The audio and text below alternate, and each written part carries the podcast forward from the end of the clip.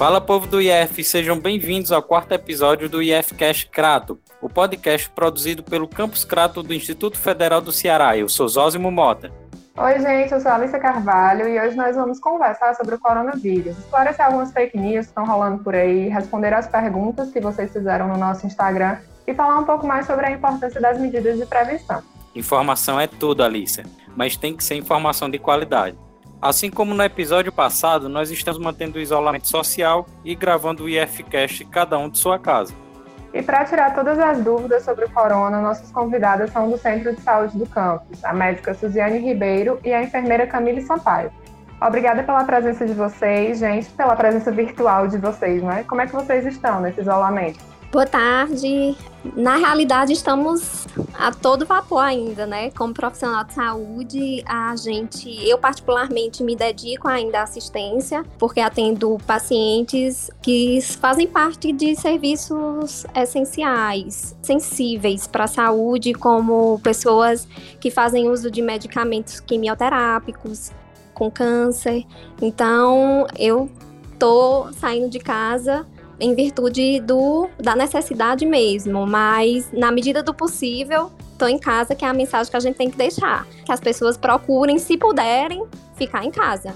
Oi, gente. Eu sou Camila, a enfermeira do Campus Crato. Assim como Suziane, eu também dou assistência a pacientes, no caso, no hospital. Então, eu estou aí de frente com, com a batalha contra essa nova doença que a gente está conhecendo e descobrindo mais agora. Também, infelizmente, estou tendo que sair de casa para ir para os plantões, mas o máximo do tempo que eu posso estou em casa, reclusa da rua, para evitar outros tipos de, de contato com o vírus. Muito bem. Pessoal, vamos começar falando sobre algumas supostas formas de prevenção do coronavírus que rolam principalmente nas redes sociais e no WhatsApp todo mundo, de alguma maneira, já deve ter recebido alguma mensagem de origem duvidosa dizendo que o vírus não resiste a temperaturas altas ou que é preciso tomar água a cada 15 minutos para ajudar na prevenção. A gente fez aqui uma listinha com os mais comuns e queríamos que vocês esclarecessem o que tem algum fundamento e o que é deliberadamente fake news, ok? Vamos lá. Tem gente dizendo que o vírus morre em temperaturas elevadas e que basta tomar bebidas quentes para se proteger. Isso tem algum fundamento? Em relação a temperaturas elevadas, como ele é um microorganismo muito frágil, protegido por uma camada externa muito fina, ele pode sim sofrer em temperaturas elevadas. Mas o que seriam temperaturas elevadas? Acima de 40 graus. Então, apenas você beber uma, uma, uma bebida quente não vai matar o vírus se você tiver contaminado, por exemplo. No caso, o nosso organismo, ele fica em torno de 36 graus. Então, existem fake news rolando dizendo que a partir de 26 graus o vírus morre. Isso não é verdade. E isso aí também, em teoria, essa questão do, do da temperatura acima de 40 graus. Por quê? O H1N1 também é, iniciou a epidemia dele em climas mais frios, mas ele também não não foi, como é que eu posso dizer, não não deixou de se espalhar em climas mais quentes como o nosso, como o clima do Brasil. Então, é, em parte isso aí é, é fake e especialmente essa parte de tomar bebidas quentes é completamente falso. Pois é, a gente está vendo que o corona ele está se espalhando no Brasil também, né? Em temperaturas elevadas, como aqui no Ceará. Inclusive, tem o Equador, que tem um, um clima semelhante ao nosso e já tem um, uma disseminação muito alta. Não se sabe exatamente números, porque a população também, assim como aqui, existe uma certa subnotificação, mas o vírus, o vírus também está se espalhando por lá, tanto quanto aqui. E interessante falar em relação à temperatura, teve até um estudo que foi publicado da transmissão do vírus numa província da China entre pessoas que estavam numa sauna, que a temperatura pode ir até um pouco mais de 40 graus, a, a umidade é muito é relativamente alta e mesmo assim as pessoas contraíram o vírus nessa sauna. Então, isso cai um pouco por terra essa questão, né, da aqui no Brasil não vai vingar ou não vai aumentar o número de casos em virtude do clima. Isso aí é, ainda é, é muito, muito recente para a gente fincar alguma teoria específica, mas de uma forma geral a gente não tem como comprovar isso. Então, a orientação é que tome as medidas que são necessárias.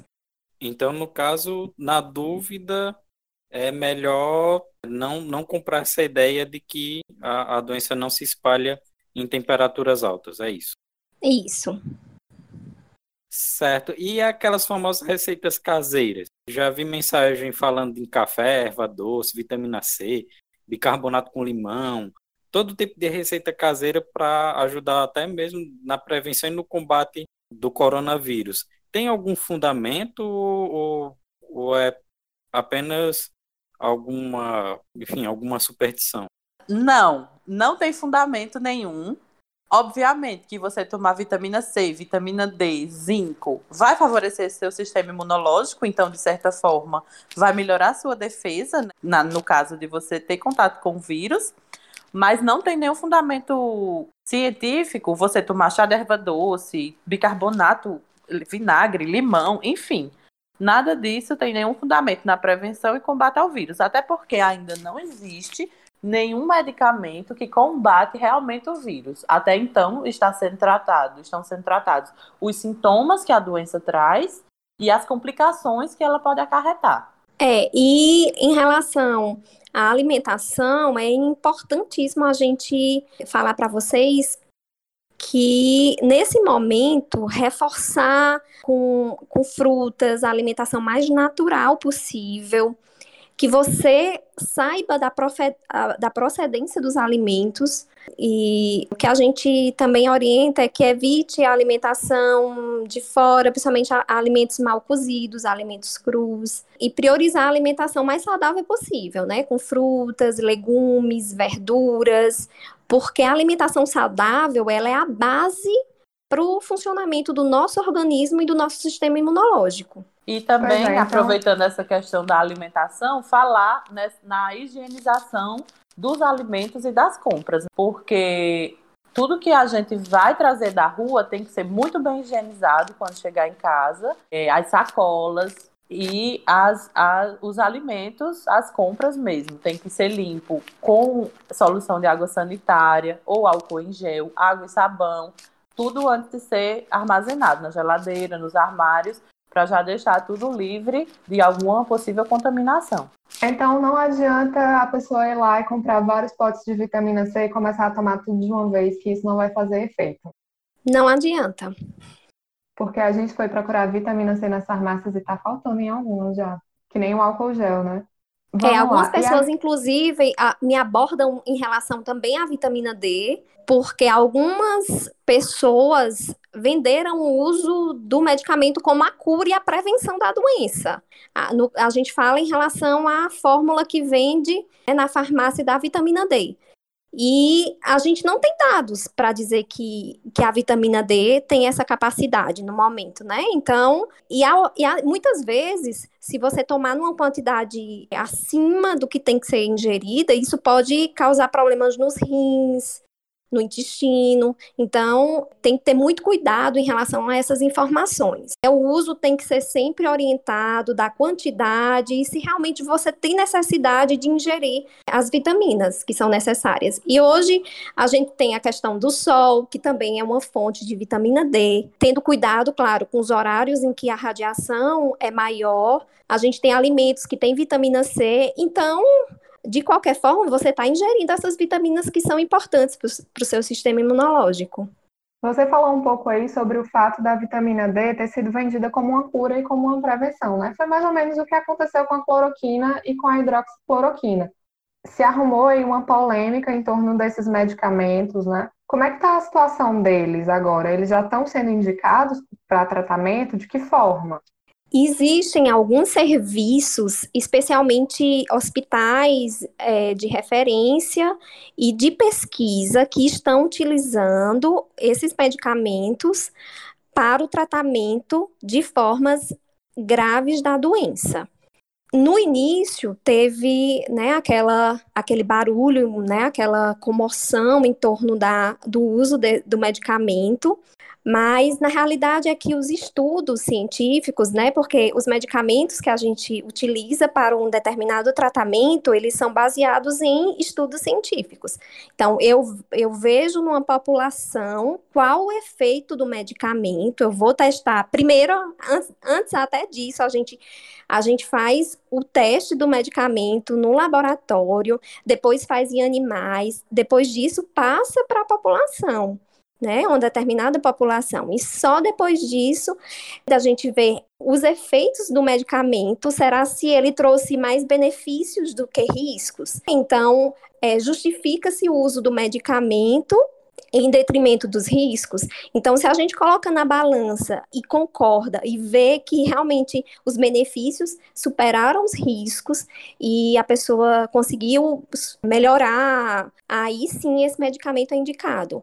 Em relação especificamente à cloroquina, à hidroxicloroquina, Existem algumas evidências, tem estudos conduzidos com maior número de pessoas, porque quanto maior o número de pessoas, e dependendo do modelo do estudo, aí a gente consegue realmente saber se o medicamento ele é efetivo. Então, tem estudos com a hidroxicloroquina, com a cloroquina, que Alguns mostram que são promissores, tem um bem grande que envolve vários países, que, tá, que esse estudo está em andamento, mas assim, ele não. A gente não tem ainda aquela cereja, né? Aquela, aquele ingrediente principal que vai nos livrar da infecção. Não existe. Então, é, existem hoje protocolos de serviços de hospitais que utilizam a cloroquina, a hidroxicloroquina, como tratamento nos pacientes mais graves. Então, naqueles casos mais leves, dependendo do, do quadro do paciente, a gente não indica, e nem mesmo como prevenção, a gente não tem respaldo científico para indicar o medicamento. Inclusive, algumas pessoas, a gente tem relatos, inclusive, que fizeram uso do medicamento e acabaram morrendo por conta de complicações, principalmente a arritmia cardíaca. Pessoal, outra, outra questão polêmica foi em relação ao uso das máscaras de tecido para prevenção. É, desde o começo da pandemia, é, a gente recebe informações desencontradas. As primeiras orientações diziam que o da máscara não era necessário, não, não sugeriam o uso da máscara. Mas agora elas são recomendadas até mesmo pelo Ministério da Saúde como elas devem ser feitas? Quais as máscaras que a gente pode confiar? Somente a descartável também pode fazer aquela máscara de pano? E qual é o jeito certo de se utilizar essas máscaras?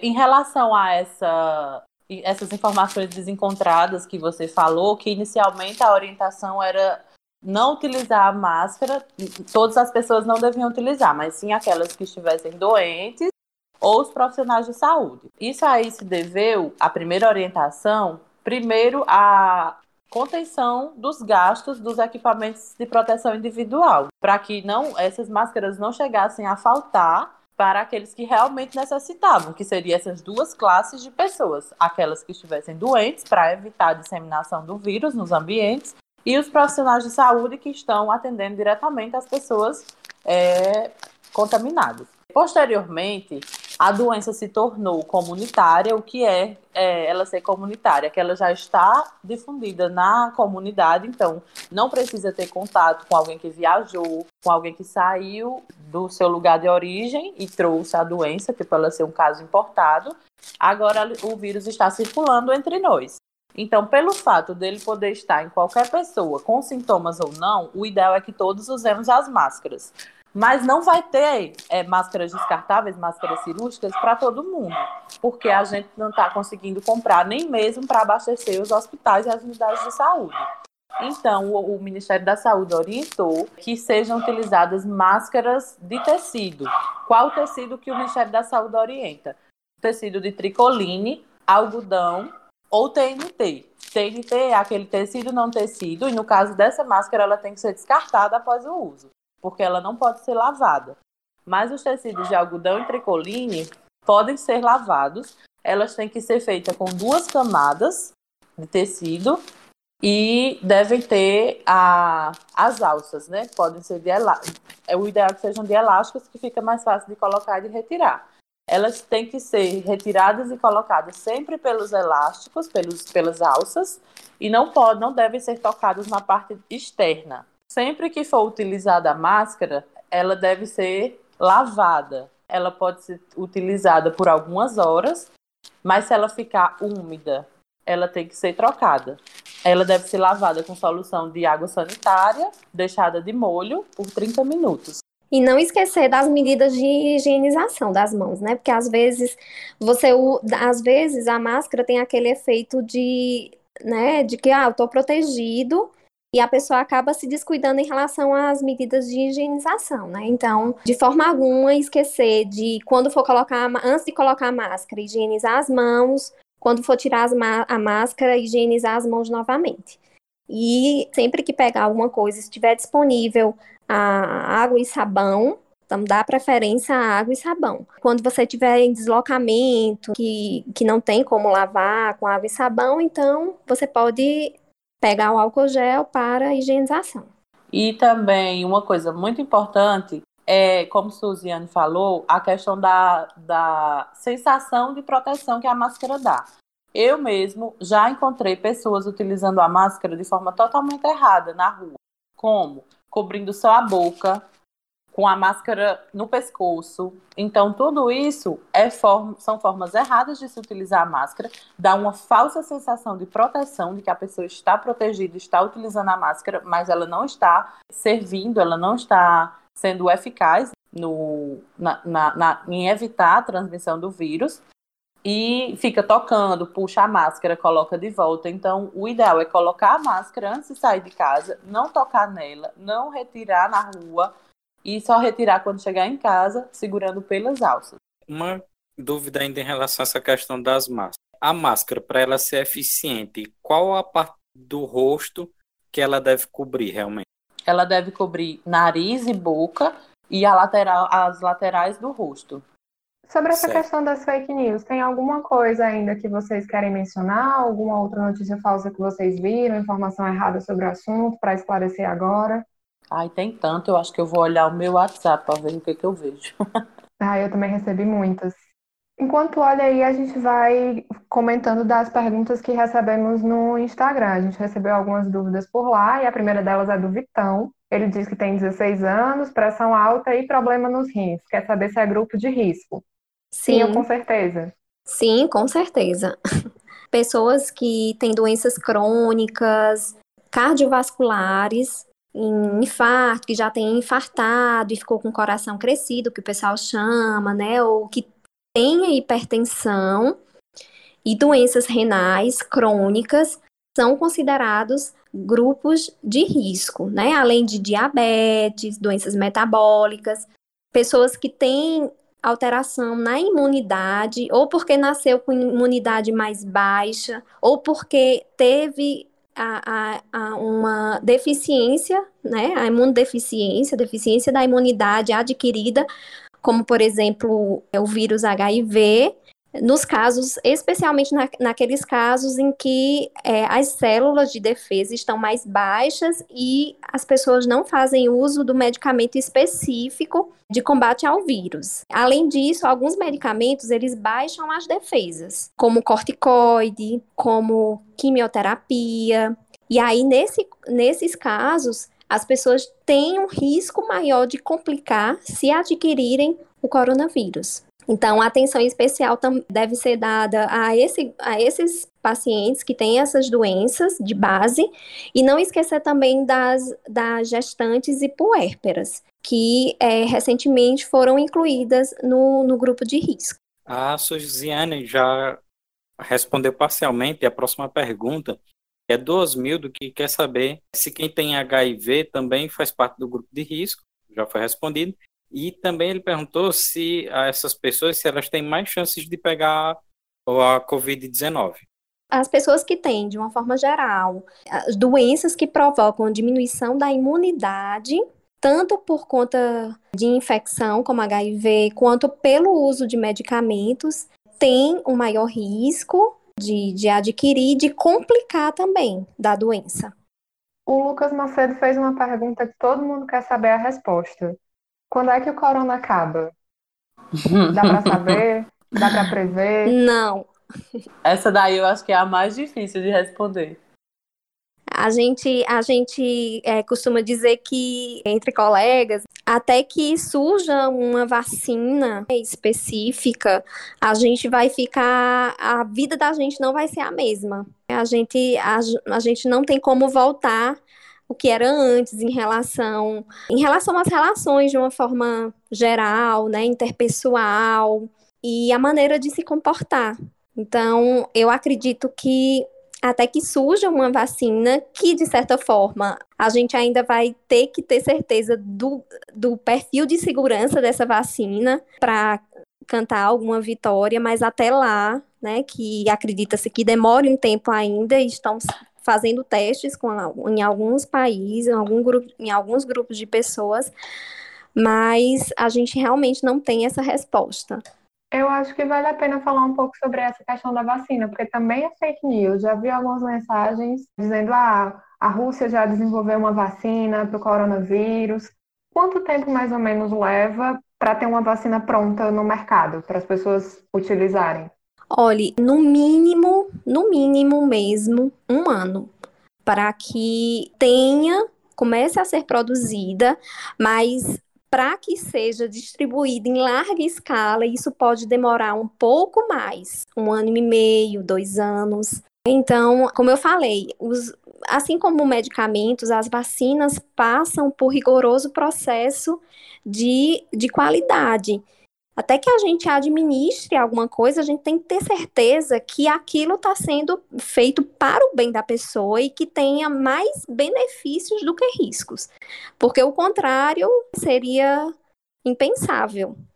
Realmente é, é para se pensar, então, como faremos com nossas relações no futuro, né? O mundo mudou e a gente tem que, que pensar sobre isso na, em como vamos manter nossas relações. Né? Não tem como a gente pensar que, que, que nada aconteceu depois disso. Bem, o Matheus Tomás, ele tem uma pergunta que eu mesmo vou responder. Ele quer saber se o campus aqui do Crato vai ofertar auxílio emer emergencial. Matheus, a resposta é sim. Já obtivemos essa informação com o pessoal do serviço social daqui do campus, mas a oferta só será aberta depois que se encerrar o processo seletivo do edital 1 de 2020 que seleciona estudantes para os auxílios normalmente ofertados pelo campus, tá? Essa é uma pergunta que chegou bastante.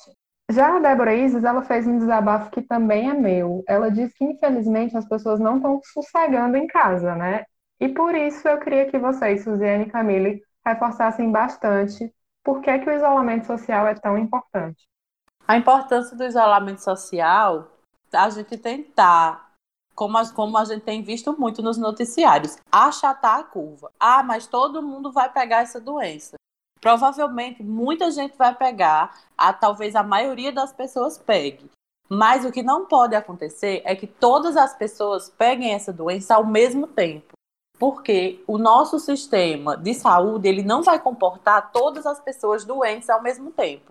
Tem-se uma estimativa que 5% das pessoas que adoecerem de Covid-19 elas vão precisar de tratamento hospitalar, provavelmente intensivo. Então, 5 pessoas da população do Brasil, 5% da, da população do Brasil é muito mais do que a gente tem de leitos de UTI. Então, se todo mundo pegar a doença ao mesmo tempo, não tem como tratar todo mundo. Então, muitas pessoas vão morrer por falta de tratamento, por falta de ventiladores, porque agora se fala muito em ventilador, né? O, o ventilador mecânico é uma das coisas necessárias nos casos graves, que precisam de internação e de tratamento intensivo. E os leitos de UTI, que precisam ter esse ventilador. Então, se todo mundo sai de casa, se ninguém é, é, obedece o isolamento social, a chance de mais pessoas se contaminarem é muito maior. Porque se tiver uma pessoa contaminada, ela vai contaminar algumas pessoas e essas pessoas vão contaminar outras pessoas. Então, por isso a importância de ficar em casa momento, para tentar achatar essa curva, como eles chamam, os especialistas, os estatísticos, né, que, que fazem o cálculo de quantas pessoas vão adoecer, para tentar diminuir a quantidade de pessoas doentes. Então, ficando em casa, a gente vai evitar esse colapso do sistema de saúde, que tem se falado que ainda não chegou, mas que está previsto para chegar, porque as pessoas não estão obedecendo o isolamento social. E não só de Covid, a gente a gente tem casos no hospital, né? Então, são pessoas que precisam, que infartam, pessoas que têm acidente vascular cerebral. essas pessoas precisam de uma assistente assistência médica em ambiente de terapia intensiva e se houver um, se os serviços estiverem lotados, não vai ter como dar assistência necessária, né, para essas outras condições que vão continuar acontecendo, né, que acontecem independente do coronavírus.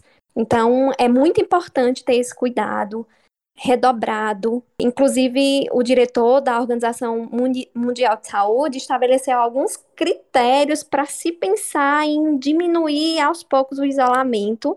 É, ele coloca a questão dos testes quando a gente já, já tem um controle do número de casos, tem, muitos, tem muitas pessoas sendo testadas, que não é a nossa realidade. De longe, a gente, a gente tem muitos casos que estão subnotificados. A gente é um país com uma transmissibilidade, um, um, dos países que tem o maior número de casos né, da América Latina e a gente testa muito pouco em relação aos outros países. Alguns colocam um ranking de 14 país em que realiza, então a gente está muito atrás de países que têm, inclusive, menos casos do que a gente. Então, isso acende ainda mais a necessidade de a gente fazer esse isolamento social.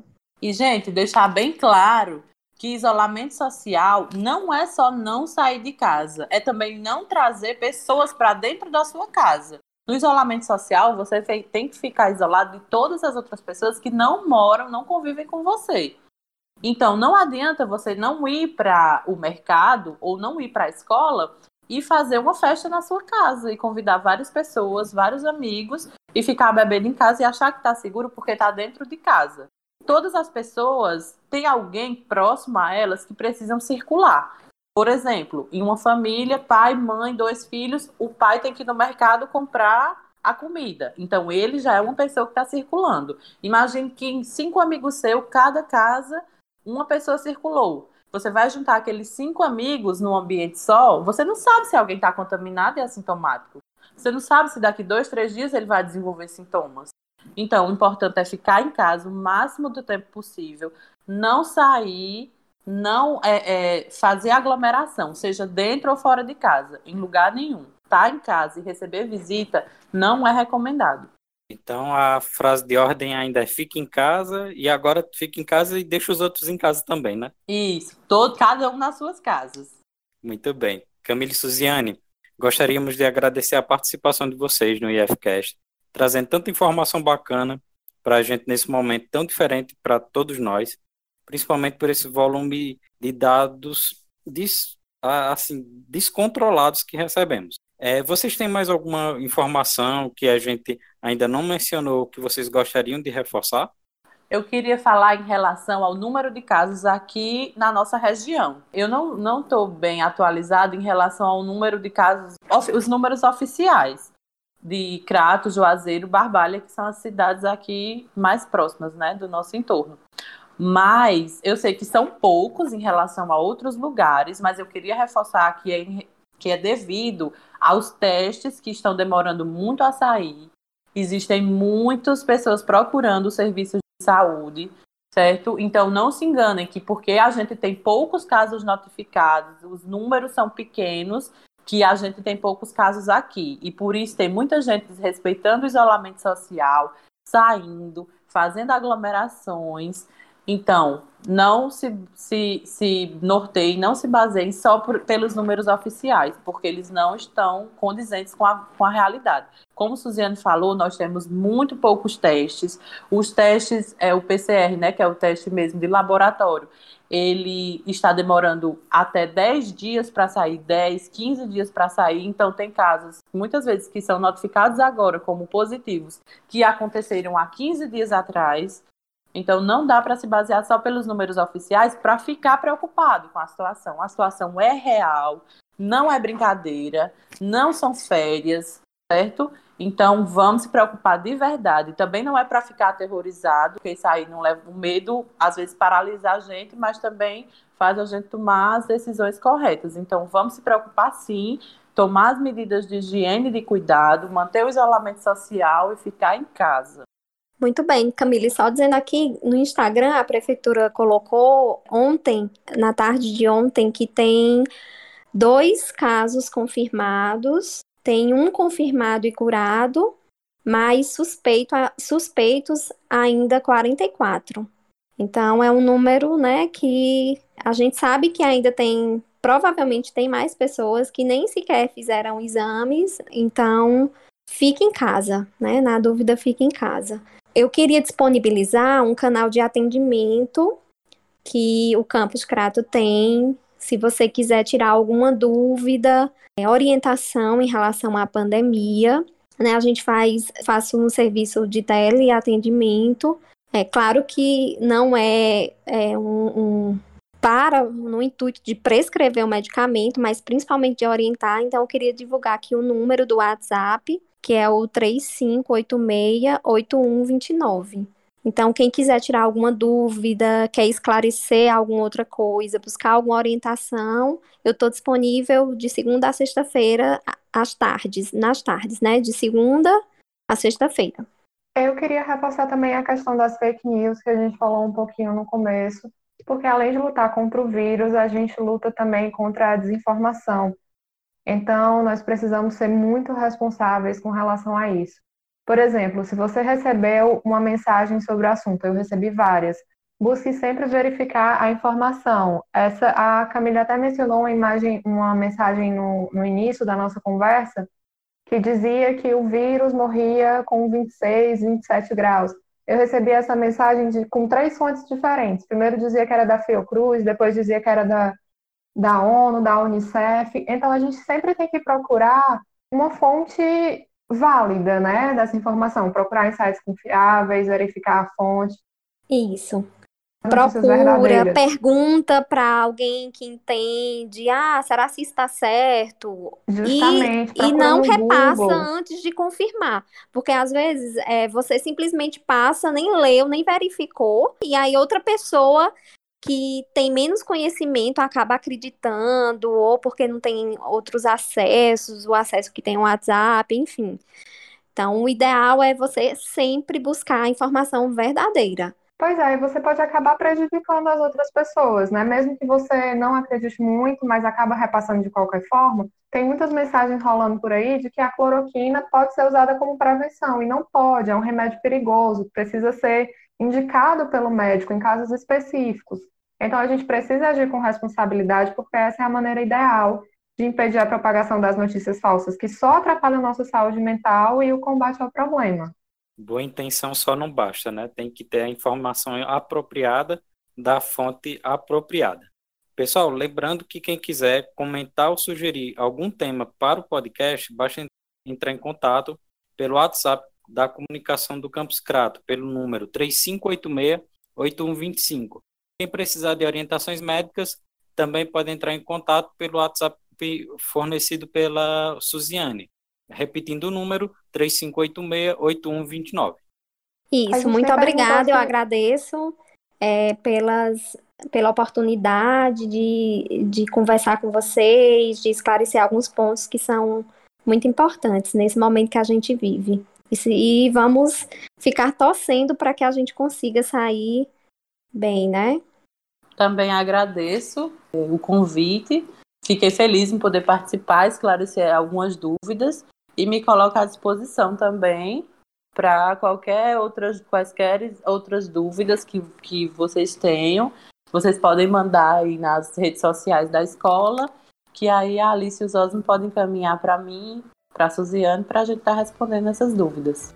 É isso, gente. Mais uma vez, obrigada pela participação de vocês. Nós nos vemos no próximo episódio. Até lá!